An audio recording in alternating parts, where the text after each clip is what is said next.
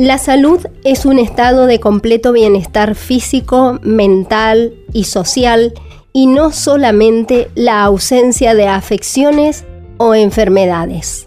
En sus 25 años, Todo Salud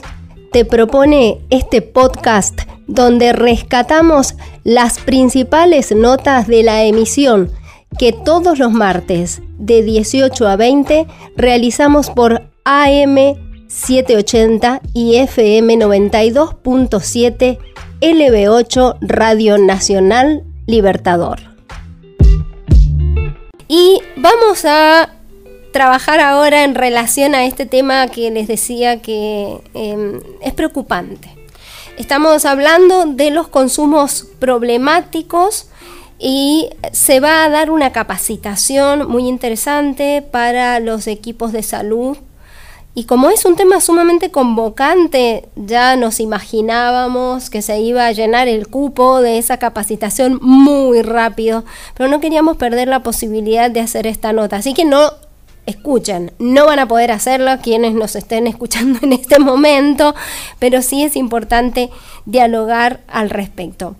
Vamos a hablar con la licenciada Daniela Navarro, quien es coordinadora del área de capacitación del Plan Provincial de Adicciones, que pertenece a la Dirección de Salud Mental y Adicciones de la provincia. Buenas tardes, Daniela, ¿cómo estás?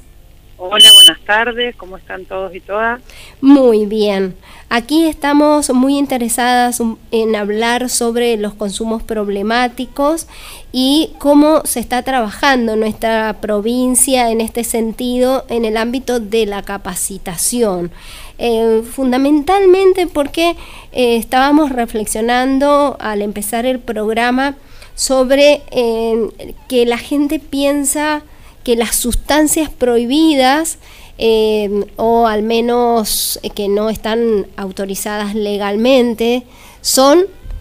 el gran problema de las adicciones. Y en realidad esto es mucho más amplio, ¿no? Porque vivimos en una sociedad de consumo y hay consumos problemáticos que hasta son impulsados por los medios de comunicación, por la publicidad, como por ejemplo el alcohol, ¿no?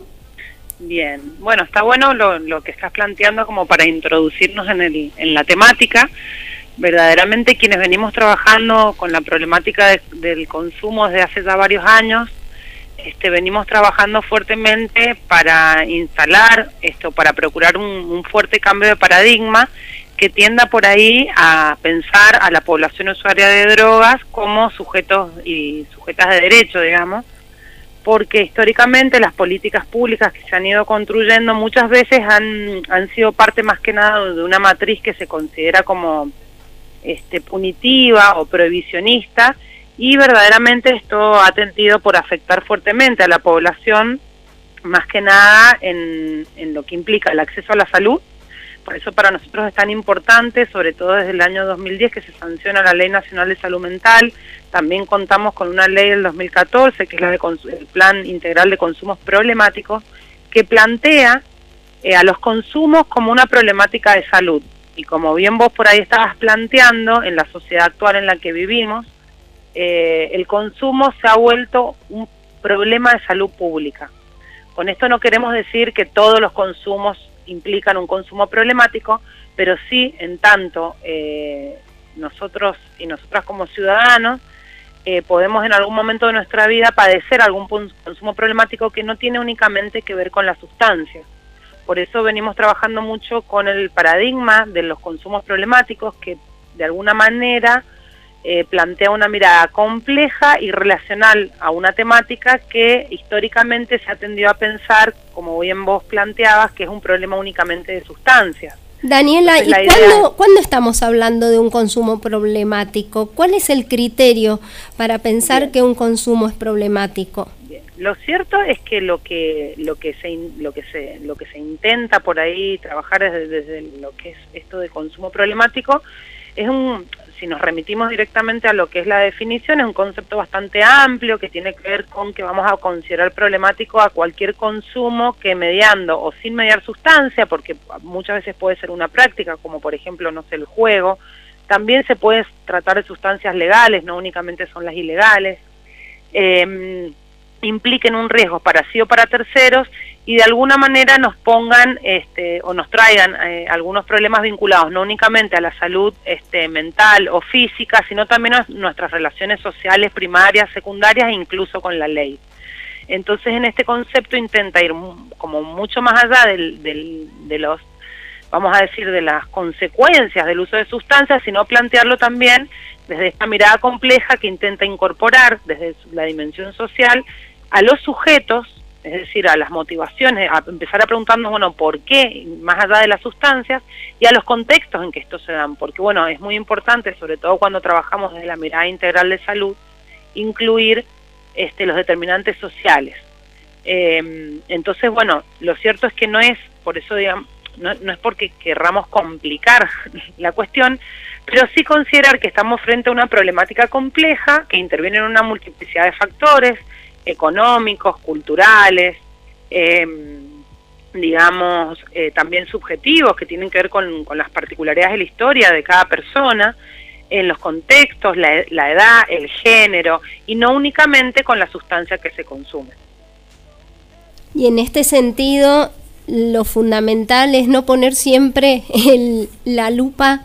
si bien hay que ponerla, pero no siempre en las y los adolescentes, porque las y los adolescentes vienen de un hogar, vienen de un espacio donde quizás hay patrones de consumo que se están teniendo como un, una matriz muy fuerte, ¿no? Y en esto lo que vos decías, estos determinantes sociales. Bien, y esto que estás planteando vos tiene que ver con que históricamente muchas veces se ha, se ha considerado que el problema de las drogas, por decirlo de alguna manera, eh, ha tenido únicamente que ver con eh, los y las adolescentes y básicamente con una serie de estereotipos que han dado como el sentido o sostienen, si se quieren, determinadas formas de pensar la, problemática. Y una de ellas tiene que ver con esto, de creer que esto es únicamente un tema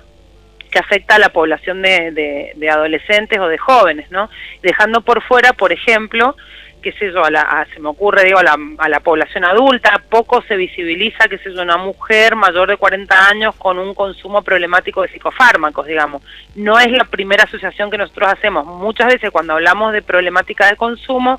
tenemos, digamos, por una cuestión de,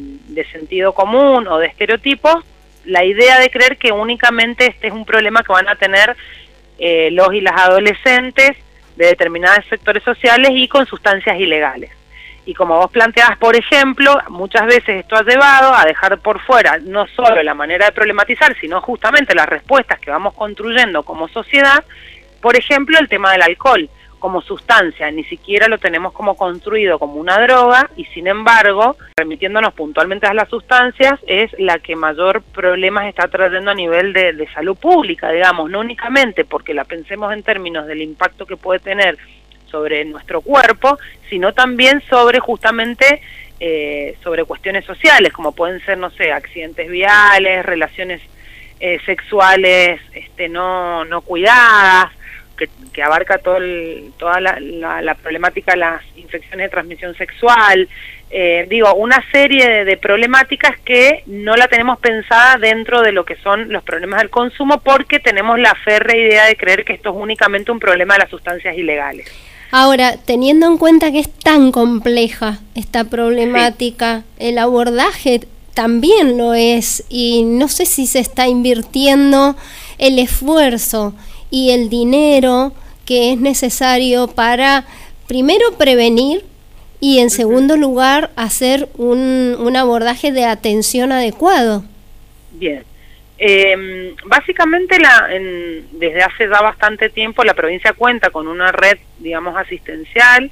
eh, que se trabaja desde salud mental, lo que nosotros desde lo que es la perspectiva integral de salud entendemos que tampoco alcanza únicamente con la respuesta en, en digamos, con la respuesta asistencial a la problemática, ¿no? Nunca es suficiente, por eso insistimos verdaderamente que al tratarse de una problemática social compleja, realmente es importante que se generen estrategias de intervención o de abordaje que vayan más allá de lo asistencial y que empiecen a involucrar en materia preventiva y no solo a lo que tenga que ver con el, el, el, ámbito salud, por así decirlo, sino que tiene que ver con una construcción colectiva de la sociedad en su conjunto, tanto el ámbito educativo, la comunidad, digo, en general, eh, vos recién incluiste los medios de comunicación, verdaderamente es muy importante que empiecen a operar otras maneras de significar a la problemática, porque en general, y sobre todo la población usuaria de drogas, básicamente eh,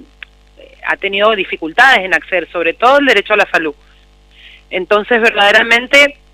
eh, es sumamente importante que empecemos a construir unas respuestas que sean integrales, intersectoriales, que no únicamente tengan que ver con la respuesta asistencial a la problemática. Totalmente, totalmente de acuerdo. Bueno, este es un tema que realmente es muy, muy profundo y que hay que trabajar muchos temas, el de la educación, por ejemplo, en, eh, a través de las escuelas. Ya se nos acabó el tiempo, pero queremos tener la posibilidad de contar en, en otra ocasión con vos y charlar un, buen rato de todos estos aspectos, porque al menos desde este medio de comunicación Radio Nacional Libertador y el programa Todo Salud creemos firmemente en este paradigma que vos estás planteando, pero hay que seguir eh, cambiando conciencias porque mientras se siga llamando a la policía cuando se ve a lo mejor a chicos eh, consumiendo alguna sustancia, entonces ahí la sociedad le está errando en vez de llamar a un tenemos, bueno, No, queda mucho tiempo, pero bueno, aparte estas respuestas tienen que ver con esta construcción de lo que se conoce como la matriz prohibicionista y la ley que aún está vigente de estupefacientes, ¿no? Bien. Eh, así que bueno, es como bastante eh, contradictorio y controversial eso. Eh, pero bueno, es como sumamente importante poder transformar también parte de algunos marcos legales que son necesarios para que se vayan transformando nuestras prácticas y la significación acerca de ellas. Bien, Daniela, te agradecemos muchísimo y seguimos en contacto. Dale, Muy amable. Estábamos hablando con la licenciada Daniela Navarro, coordinadora del área de capacitación del Plan Provincial de Adicciones, que pertenece a la Dirección de Salud Mental y Adicciones de la provincia. Esto fue Todo Salud Podcast.